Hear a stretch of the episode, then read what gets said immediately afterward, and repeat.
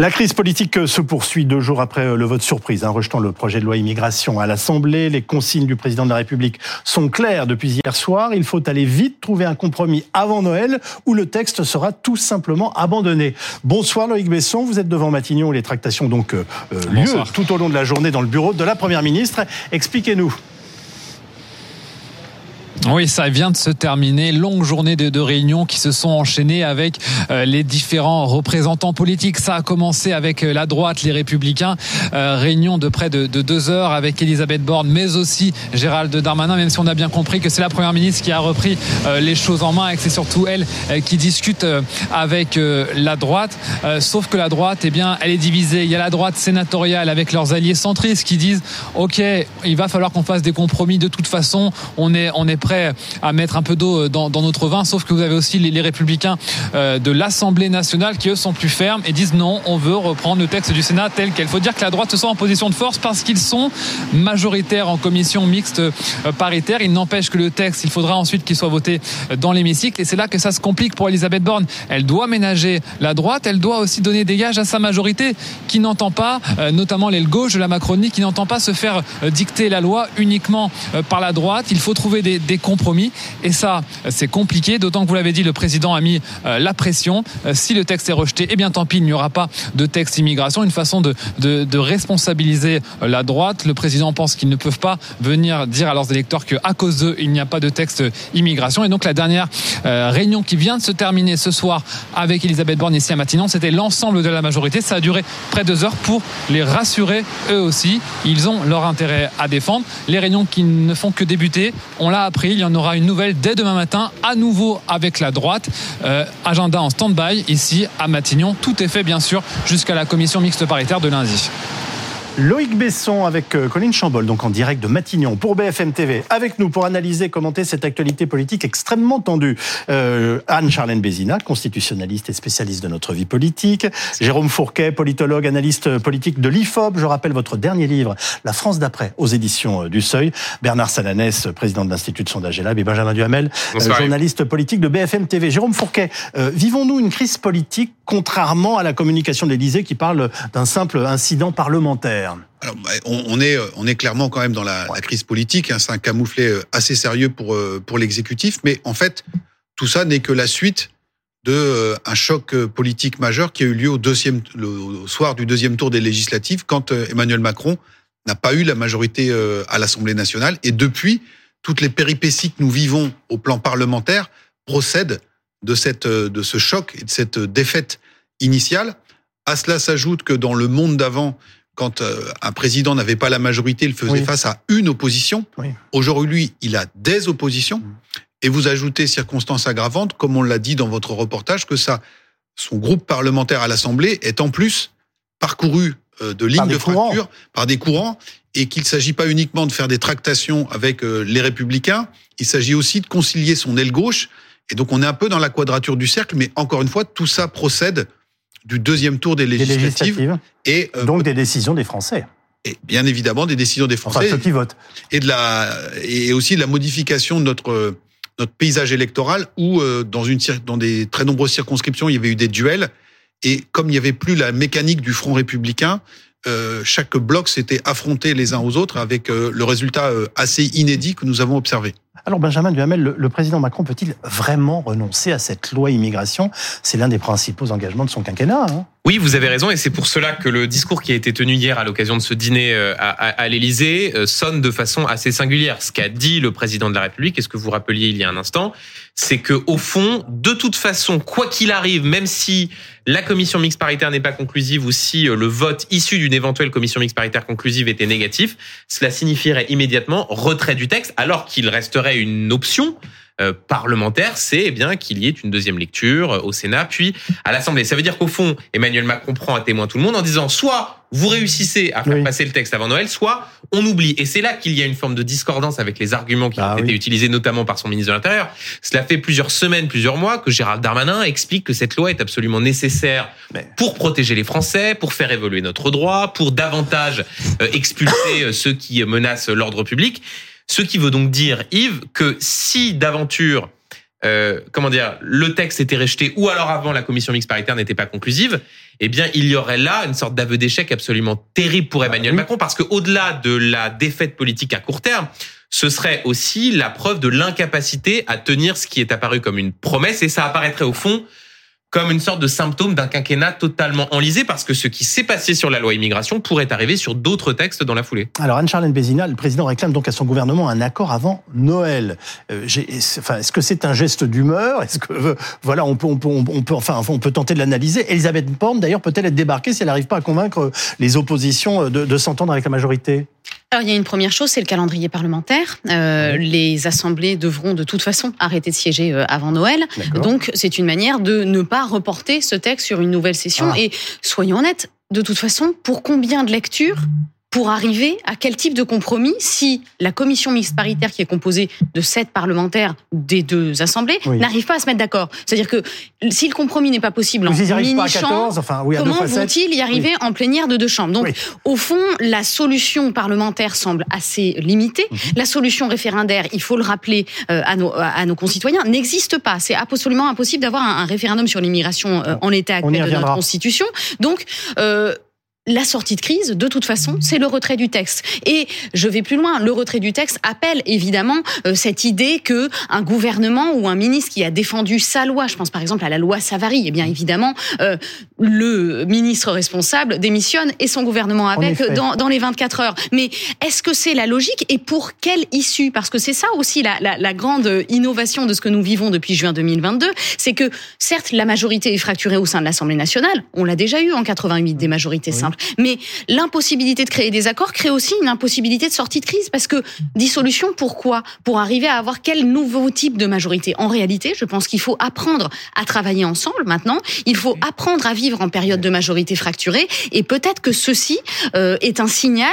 On a déjà essayé avec la réforme des retraites, on n'y parvient pas. On n'arrive pas à faire passer la loi immigration. Pourquoi pas finalement des arbitrages en amont et sur des textes véritablement ficelés? Parce que certes, on consulte, mais on n'a jamais vraiment les bah Donc c'est quand même compliqué. C'est pas du tout une habitude dans la vie politique française. Cette capacité à chercher du consensus, c'est vraiment incroyablement loin, loin de nous. D'ailleurs, les, Français ne renient pas leur choix des législatives. Ça, c'est assez intéressant. Jérôme parlait de, tout à l'heure de cette, ce moment très important dans notre vie politique. Évidemment, c'est ce moment fondateur.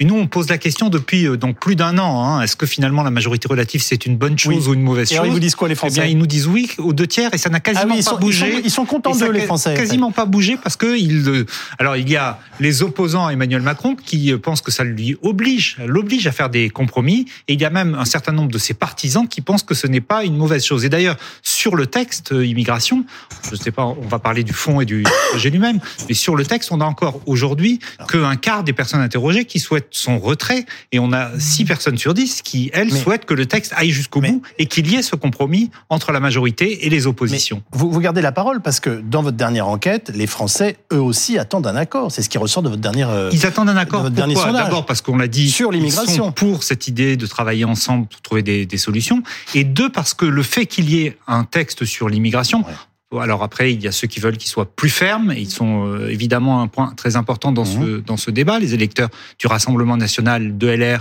et aussi une partie des, des, des macronistes, voilà. Mais ce texte était jugé comme efficace a priori. C'est très rare quand on quand on interroge les Français, qu'on leur, on leur demandait est-ce que vous pensez que ce texte va améliorer les choses oui. Eh bien, ils répondaient oui dans notre dernière parce enquête. Parce qu'ils attendent un texte. Parce qu'ils attendent un texte, parce que ce sujet de l'immigration est vécu comme un phénomène qui est aujourd'hui subi, mm. non contrôlé, non maîtrisé, et que ce texte, même pour ceux qui le trouvaient insuffisant, était un premier pas, en tout cas dans leur esprit. Qu'est-ce qu'il faut retenir de ce qu'on est en train de se dire sur le, la dernière enquête? Il faut retenir que c'est une confirmation de euh, comment dire de l'argument qui est utilisé par le gouvernement, qui au fond prend les oppositions à témoin, en expliquant qu'elles risquent de se retrouver en décalage euh, si euh, d'aventure elles bloquent. Ah, elles bloquent. Ça les gêne pas. On les avait hier soir sur le plateau. C'était hallucinant. Et à chaque fois que je les essayais de leur dire, 80% des Français nous disent dans certaines enquêtes qu'ils ont envie d'une loi sur l'immigration. Alors ils n'en avaient mais rien à faire. Mais vous avez raison, Yves, pour une raison assez simple. C'est d'abord parce qu'il y a eu des des erreurs de stratégie politique, notamment euh, quand Gérald Darmanin a sans doute usé un tout petit peu trop d'une sorte de ton provocateur et de stratégie de l'attention avec euh, certains de ses euh, interlocuteurs chez les Républicains. Il faut dire que chez lui, voilà, c'est une forme de, de, de seconde nature, cette façon de jouer de, de la politique et, et, du rapport de force.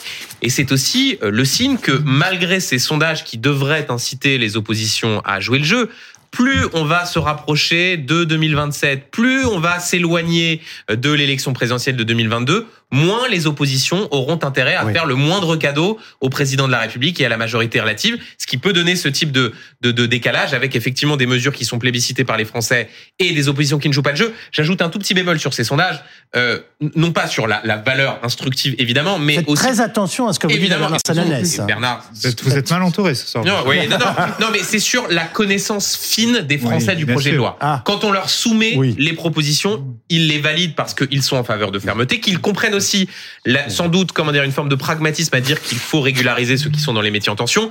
Mais quand on leur pose la question de la connaissance fine qu'ils ont du projet de loi et du débat, euh, là, tout de suite, il y en a un peu moins. Donc, est-ce que pour autant les Français connaissent absolument tout du débat sur l'immigration Sans doute pas. On va le dire simplement, Bernard Salanès. Ils attendent une loi sur l'immigration. Ils, attendent, qu'on leur parle de ce, de ce dossier majeur pour eux. Oui, ils l'attendent et ils attendent euh, une orientation qui va plutôt sur la fermeté. Alors, il y a cette forme de pragmatisme, Benjamin l'a évoqué. Mais la première attente, la première demande, c'est la fermeté. Et d'ailleurs, c'est intéressant de voir que euh, quand on demande aux électeurs LR, oui. eux, est-ce qu'ils soutiennent la position de leurs députés, eh bien eux ne la soutiennent pas. du tout. C'est intéressant. Les électeurs RN soutiennent le vote du RN. Les électeurs euh, Mélenchon soutiennent le vote de la de la Nupes. Mais ce n'est pas le cas pour LR et ça, ça peut poser un petit problème, sauf si LR arrive à tirer le texte après la CMP vers la position défendue par le Sénat. On, a du mal à mesurer, Jérôme Fourquet, à quel point le, ce sujet du contrôle de l'immigration est devenu important aux, aux, yeux des Français, y compris dans les zones rurales.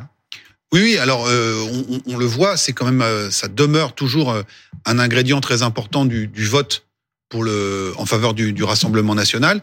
Et vous voyez comment, depuis des mois, ces sujets, de manière directe ou connexe, animent le débat public. C'est-à-dire qu'on a eu la Baïa à la rentrée, on a eu Crépol, euh, avec, vous vous souvenez, la polémique sur les prénoms, etc., etc., mm-hmm.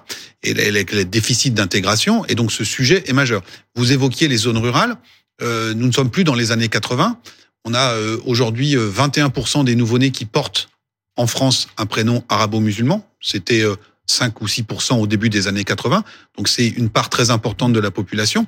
Et les zones où l'immigration est arrivée précocement, les grandes villes, les anciens bassins industriels, aujourd'hui euh, compte une très forte population issue de l'immigration, mais face à la persistance des flux, on organise aussi euh, l'arrivée de ces populations désormais dans des zones rurales ou dans une partie de la France, notamment dans l'Ouest, où ces publics étaient historiquement moins présents. Donc cette question de l'immigration est euh, aujourd'hui présente dans tout le dans tout le territoire national. Je reviens sur ce chiffre que vous venez de citer parce que c'est la première fois que je l'entends en, tant que tel.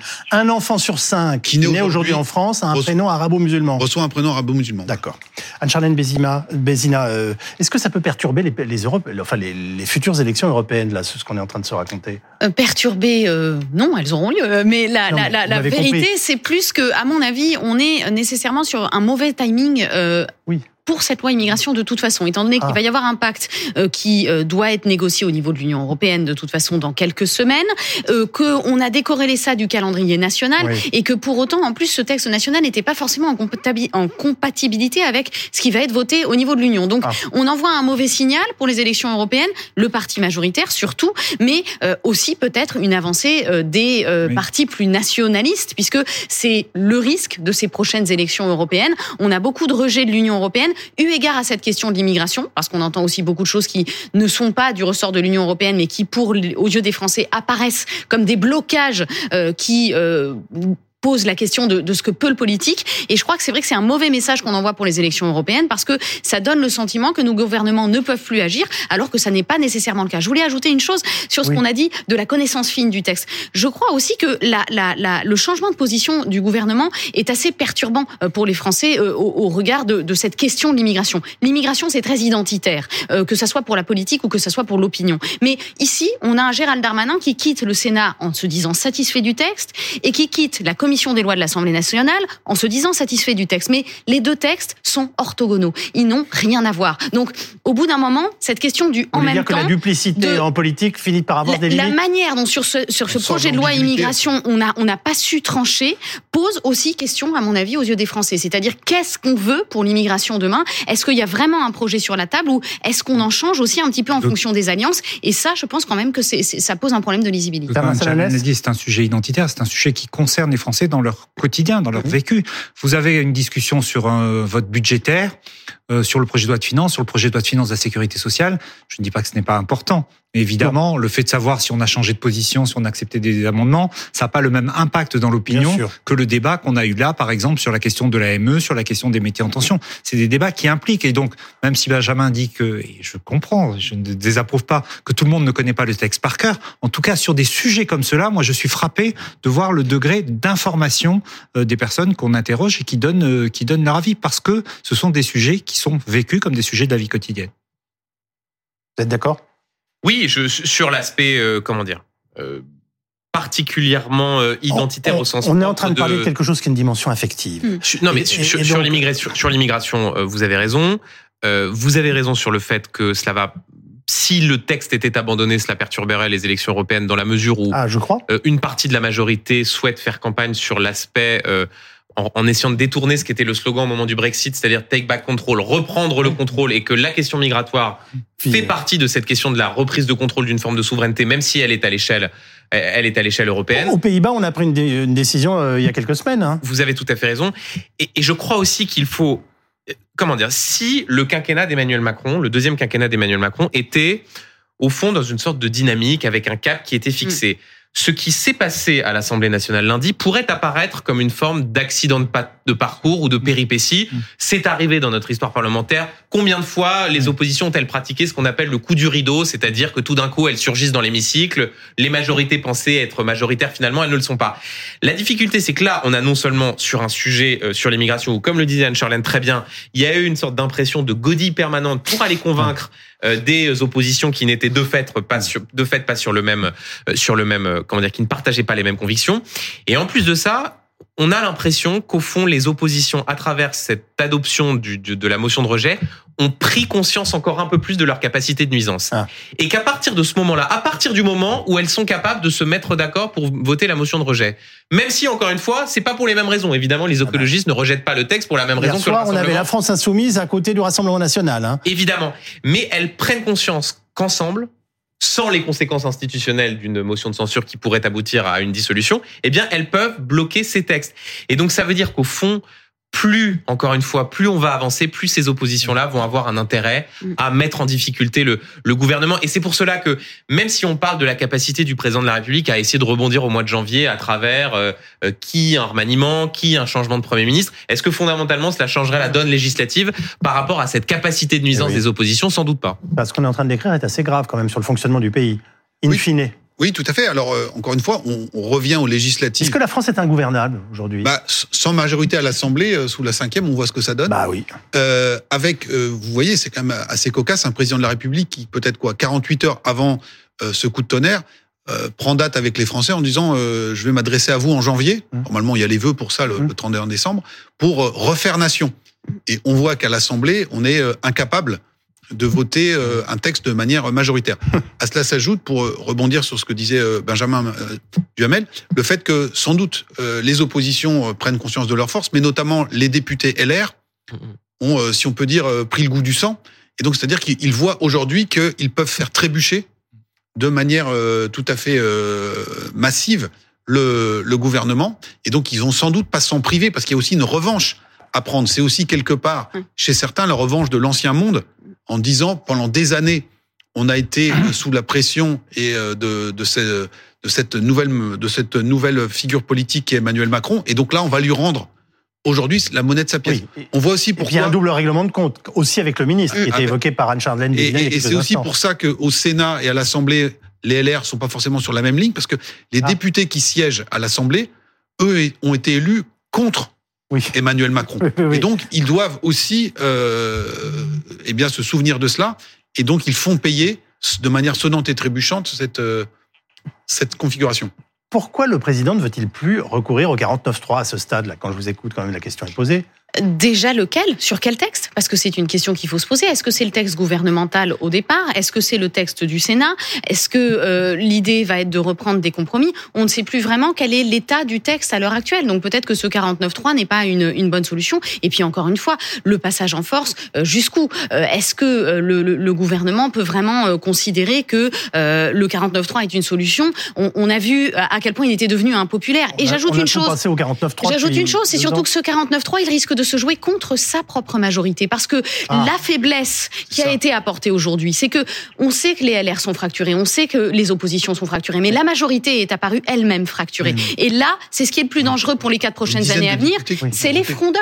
Euh, les frondeurs qui font euh, glacer le sang d'Emmanuel Macron, qu'il a vécu de l'intérieur lorsqu'il était encore euh, membre d'un gouvernement, où on a été obligé sur la loi Macron, lorsqu'il était ministre, de solliciter un 49-3 pour discipliner au sein de la majorité. Et je crois qu'il aurait trop peur que ce 49 rime avec celui qu'il a eu à vivre en tant que ministre. c'est sa seule capacité pour gouverner. Oui, mais on peut faire oh là là le 49.3 c'est moche, mais euh, c'est un outil constitutionnel dans un pays démocratique, euh, même si on trouve que ça voilà. Mais c'est qu'une seule cartouche. Bien sûr, bien sûr parce que le spectre de la dissolution est extrêmement dangereux pour beaucoup de partis. Ah à part le Rassemblement national, peut-être la France insoumise qui peuvent espérer progresser, mais pour LR comme pour la majorité présidentielle, une dissolution pour euh, la majorité présidentielle, les frondeurs devraient assumer le fait que la Macronie reviendrait avec 60, 70, 80, on ne sait pas, députés de moins. Quand on pose la question dans notre sondage ce soir, quelle majorité souhaiteriez-vous voir euh, arriver au pouvoir s'il y avait des élections législatives anticipées? C'est bien sûr une, une, hypothèse de, de travail. C'est de la, ce qu'on appelle de la politique fiction, mais c'est intéressant. 14% des personnes que nous avons interrogées qui disent une majorité qui serait conduite par Renaissance, contre près de 30% pour une majorité issue du Rassemblement national. Et est-ce que les Français sont tentés par une dissolution? Alors, qui est tenté par une Est-ce qu'il à l'idée d'une dissolution une, majorité de personnes répondent oui à cette question. Pourquoi? Ah. Parce que vous trouvez dans cela, dans ces 57%, deux électorats qui sont évidemment là aussi pour des raisons diverses, mais qui ont intérêt à la dissolution, l'électorat du Rassemblement national et l'électorat euh, de, de, de, de, la gauche. Donc là aussi, on voit bien que les oppositions, qui sont différentes, comme on l'a rappelé tout à l'heure, se rejoignent. Elles se rejoignent aussi sur une chose, sur la volonté et la détestation du président de la République. Et le président a prévenu hier, si la dissolution, si certains d'entre vous pensent que la dissolution est une sortie de crise, vous vous plantez complètement. Enfin, je, oui, je crois reprendre ses propos à peu de choses près. Autant Emmanuel Macron, au moment de la la, réforme des retraites avait affirmé de façon très claire que si une motion de censure était adoptée, euh, il déciderait de dissoudre dans la foulée. Euh, autant là, certains dans son entourage qui semblaient commencer à expliquer que peut-être la dissolution était une option. Par exemple, François Patrial, patron des sénateurs, euh, Renaissance, il risque pas grand-chose en tant que qui effectivement comme sénateur risque pas grand-chose. Donc c'est vrai que ça pousse sans doute à ce type de, position. Lui disait, mais pourquoi pas Est-ce que ce n'est pas une porte de, de, de, sortie Sur la question de la, la dissolution, le risque s'il y avait une dissolution demain, ce serait d'avoir une assemblée encore plus ingouvernable qu'elle n'est aujourd'hui. Parce que ce qu'on peut imaginer en termes de rapport de force, euh, c'est effectivement un Rassemblement national qui progresserait. La France insoumise, c'est difficile. D'un côté, elle est dans une dynamique qui est extrêmement défavorable, et en même temps, elle a un socle, comment dire, qui euh, peut se mobiliser. Euh, et donc, là-dessus, le risque serait d'avoir au fond une sorte d'assemblée divisée en trois tiers, ce qui, serait à peu près la, pire des la pire des situations. Donc, de ce point de vue-là, euh, Emmanuel Macron n'a pas d'autre choix que d'expliquer que ce n'est pas une que ce n'est pas une option. Et effectivement, je rebondis sur ce que disait Anne Charlène parce que c'est très important sur la question du 49-3. Le trauma d'Emmanuel Macron pendant le quinquennat de François Hollande, c'est le 49-3 qui est utilisé contre la majorité. La majorité au moment de la loi Macron, la majorité au moment de la loi El Khomri. Considérer qu'il pourrait utiliser un 49-3 sortant avec un texte sorti de la commission mixte paritaire qui serait un texte au fond extrêmement droitier, validé par la droite sénatoriale, euh, qui et donc derrière qui donnerait un 49-3 pour contraindre une partie de mm. sa majorité, c'est là pour le coup quelque chose qui prendrait le risque de rompre avec ce qu'est euh, euh, l'épure du macronisme à ses, à ses origines, et c'est pour cela qu'il a été. Qui en fait quand même son intérêt initial. Enfin, en tout cas. Vous avez raison. Bah Par ailleurs, il y a une petite jurisprudence ah. quand même sur les frondeurs dont il faut se souvenir, c'est que les frondeurs de François Hollande, hein, ceux qui se seront présentés aux législatives en 2017, à la fin du quinquennat de François Hollande qui ne se représentaient pas, ils ont été autant balayés que ceux qui étaient restés euh, en soutien de François Hollande. Donc le fait d'être frondeur dans sa majorité ne fait pas que le député sur le terrain, que l'électeur sur le terrain vous accorde une différence ou un bonus. Jérôme Fourquet, le vote RN a-t-il encore gagné du terrain ces dernières années dans la France euh, qu'on nomme ou que l'on dit périphérique? Alors oui, oui, on, on le voit. Hein, on, on, est passé, je pense, très rapidement sur les résultats du deuxième tour de la présidentielle c'est 41,5% des voix pour Marine Le Pen, ce qui est quand même colossal. On rappellera qu'en 2002, son père face à Jacques Chirac fait 18% au deuxième tour. Et en 2002, il y a 20 millions de voix d'avance pour Jacques Chirac. En 2017, 11 euh, millions de voix d'avance pour Emmanuel Macron au deuxième tour. Et l'année dernière, 5,5 millions de voix d'avance. Et quand vous regardez la carte électorale, toute une partie de la France hors métropole, hors des métropoles plus exactement, euh, hors des zones touristiques, hors des zones littorales, hors la France qui va bien, place Marine Le Pen en tête au, au deuxième tour. Et donc ce sujet-là est sur la table. On a parlé de l'insécurité, on a parlé de l'immigration. Marine Le Pen, depuis des années, euh, a élargi son, son, son, tour de champ, si je puis dire, en parlant aussi beaucoup des problématiques économiques et sociales. Mm. Rappelons-nous que euh, il y a cinq ans, au déclenchement de la crise des Gilets jaunes, un certain mois de novembre 2018, le litre de gasoil est à 1,40€. Il est aujourd'hui à près de 2 euros. Et donc toute cette France-là, hors, des métropoles, c'est une France, on appelle ça le, peuple de la route, des gens qui roulent beaucoup. Et, donc tous ces arguments portent. Et donc il y a un niveau de rancœur qui est euh, extrêmement fort aujourd'hui dans le, dans le pays. D'ailleurs, euh, vous voyez comment le débat sur euh, euh, par exemple, euh, la, la, prolongation de la possibilité d'utiliser les tickets restaurants oui. pour faire ses courses oui. hors, euh, hors achat de produits préparés. Ça a été réglé en trois jours. Oui. Hein, c'est-à-dire, il faut absolument pas rallumer la mèche des gilets jaunes parce que le gouvernement est pleinement conscient de cela. Pareil, début janvier, on va avoir la mise en, en, en, œuvre du fait que les petits excès de vitesse oui. ne donneront plus lieu à des suppressions, de, points. de, permis de Et donc, c'est vis-à-vis de toute cette France-là, des signaux qui sont envoyés pour essayer de faire baisser la température. Euh, ça existe le vote anti-système, même si j'aime pas tellement ce terme? Et, si oui, qu'est-ce que ça veut dire? Alors, il, s'exprime de, différentes manières, mais ce qui est sûr, c'est qu'aujourd'hui, Emmanuel Macron coalise contre lui toute, euh, toute une forme d'opposition. Euh, Avec un S, au pluriel. Voilà, mais qui se, qui se rejoignent, et on n'avait jamais été jusqu'au bout, jusqu'à présent, jusqu'au point de devenir majoritaire. Hein, donc cette volonté-là est, est, toujours très présente. Et encore une fois, le président dit euh, on va, je vais m'adresser aux Français en début janvier, mais on a le sentiment, plus le temps avance, que quelque part peut-être il a, euh, il a perdu la main. donc on, on, avait convoqué du côté de l'Élysée euh, la Coupe du Monde de rugby. Maintenant c'est les Jeux Olympiques qui sont en ligne de mire, un peu comme s'il fallait ériger très rapidement un village Potemkin pour montrer euh, les, les, masquer ces fractures françaises. On, verra les images dans quelques instants parce que ce qu'on appelle le vote anti-système, il se matérialise en ce moment euh, par panneaux. Euh, ces panneaux ces panneaux euh, signalant le nom des communes qui sont tout simplement retournés. À la base, c'est une initiative de jeunes agriculteurs, mais ça a pris une autre dimension. Ça a pris une autre. Voilà, on le voit en ce moment même, mais ça a pris une autre dimension.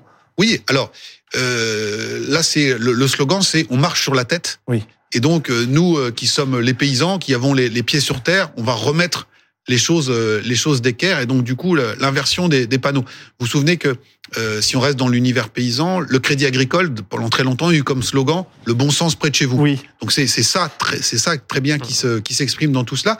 Vous avez évoqué tout à l'heure les Pays-Bas. Mmh. Aux Pays-Bas, euh, on a eu au cours des dernières années une fronde venant d'abord du milieu agricole, puis des puis des, des campagnes contre un projet gouvernemental qui visait à réduire drastiquement les émissions d'azote et de CO2. Et donc, comme on est un pays, euh, les Pays-Bas, où il y a une agriculture intensive très importante, euh, ces lobbies se sont mobilisés, mais ça a essaimé dans tout ce qu'on appelle les Pays-Bas périphériques. Alors, c'est pas très grand, les Pays-Bas, mais contre la, contre le système, contre contre les métropoles, avec un mouvement qui s'appelait le mouvement agriculteur et paysan, oui. euh, citoyen et paysan. Citoyen et paysan. Et donc, euh, on, on, on, quelque part, ces retournements de panneaux sont dans cette veine-là. Euh, le monde de euh, l'ancienne, anciennement euh, CPNT essaie de s'organiser pour déposer une liste aux élections européennes qui serait menée par Willy Schran, qui est le patron de la Fédération nationale de la chasse. Chasse, chasse, oula. chasse, chasse pêche, nature, et tradition, à l'origine. Voilà. Chasse, pêche, nature et tradition. Voilà. Et donc, Willy Schran. Et donc, toujours sur cette idée de euh, une France du bon sens contre les ah technos contre Paris, contre, Bruxelles, les normes. contre les normes, euh, pour remettre. Oui, arrêter l'esprit, c'est arrêter de nous étouffer. Ah voilà, nous étouffer, euh, c'est poli. C'est poli quand on dit ça. euh, et donc on, on, a aussi cette cette contestation qui est qui est très forte. Vous avez vu aussi comment ça s'est passé au moment du congrès de l'AMF, l'association des maires de France, où Emmanuel Macron a reçu un certain nombre d'entre eux, alors pas mal d'entre eux à l'Élysée, mais il ne s'est pas euh, il ne s'est pas déplacé à ce congrès. Il ne pas, pour la deuxième fois, il n'a pas pris la parole devant les, les, maires de France. Donc ça veut dire aussi beaucoup. Hein, et regardez aussi les propos que peut tenir euh, quelqu'un comme euh, euh, Gérard Larcher, le président du Sénat, hmm. sur l'exercice du pouvoir tel que Emmanuel Macron le, le pratique. Donc il y a, il y a tout ça qui, qui, fermente en fait dans les, les, profondeurs du pays. On peut voir une, enfin, une autre forme de, de, protestation que celle des Gilets jaunes, mais qui prendrait un, voilà, une, une structuration. C'est quelque chose que auquel on peut se, enfin, qui, voilà, qui par exemple pourrait partir des agriculteurs cette fois-ci. Ah, je, je, crois nécessairement que de toute façon ce mouvement manquait certes de structuration, mais n'est en tant que tel pas vraiment mort dans, dans, dans ses revendications. C'est-à-dire qu'au fond, dans la population, ce ras-le-bol fiscal, social, institutionnel existe encore et en quelque sorte, vous parliez du, du raz-de-marée de, de, juin 2022. Moi, je, je crois qu'on a un peu une assemblée anti-système en tant que telle, puisque euh, déjà cette idée de coaliser des oppositions sans avoir de projet d'opposition, c'est quelque chose qui nous distingue d'ailleurs des régimes parlementaires périphériques comme l'Espagne ou l'Allemagne. Euh, on ne propose rien d'autre, on ne propose que, que l'idée de, de dire ras-le-bol de ce gouvernement-là. Euh, donc, au fond, c'est un petit peu ça. Et, et je crois que c'est important de, de, redire, on a entendu une déclaration de Jordan Barnella qui se disait prêt à être Premier ministre de, de cette nouvelle majorité. Il faut quand même rappeler que euh, les, les, Français peuvent peut-être s'identifier à cette idée de destituer, mais au fond, pour arriver à avoir un nouveau gouvernement ou une nouvelle mm. coalition, il faudra arriver à réavoir une majorité que cette majorité n'a pas eu, près de 290 sièges. Donc, on est quand même encore assez loin euh, d'avoir à construire quelque chose de nouveau. Mais je crois vraiment que institutionnellement, on est dans cette étape-là et ce qu'on appelle la crise démocratique ou la crise institutionnelle, je pense que c'est une crise de la pratique du pouvoir, bien plus qu'une crise des institutions, une crise de la représentativité de nos représentants, la manière dont ils ont de nous parler finalement. Bardella à Matignon, qu'en pensent les Français? Alors, on a posé cette question juste après qu'il ait fait cette déclaration bah hier hein, sur sur les ondes de, de, de RMC de BFM TV. effectivement, le, le, le, chiffre montre ce que l'on observe euh, dans toutes les enquêtes, c'est-à-dire la progression du président du Rassemblement national dans l'opinion. Près d'un Français sur deux, 46 dit qu'il ferait un bon Premier ministre. Alors il y a là-dedans... C'est énorme. Hein c'est énorme. Il y a plusieurs explications. D'abord, il dispose d'un socle très fort. Aujourd'hui, on estime dans les différents sondages le potentiel électoral du Rassemblement national plus proche des 30% que des 25%, qui a longtemps été la barre qui le tangentait, premier point. Mais deuxième point, il incarne aussi une forme de renouvellement. On voit que le score qu'il obtient sur cette question, mais aussi dans les baromètres chez les jeunes et chez les jeunes actifs. Hein. Je ne parle pas simplement des 18-24 ans, mais également les 25-35 ans, ceux qui ah entrent dans le travail et qui ont des difficultés à se loger, euh, à trouver un emploi, etc. Cela euh, donne une, une, une, cote de confiance à, Jordan Bardella qui est, qui est très forte. Et puis le troisième point, c'est qu'il vient compléter l'image de Marine Le Pen. Il ne porte pas la marque Le Pen. Et donc, pour beaucoup d'électeurs, finalement, ah. les standards des critiques euh, des plafonds de verre. Que le rejet Le Pen ne touche pas Jordan, Jordan Bardella. Marine Le Pen a réussi à, comme on l'a dit souvent, à dédiaboliser le Rassemblement bah, national.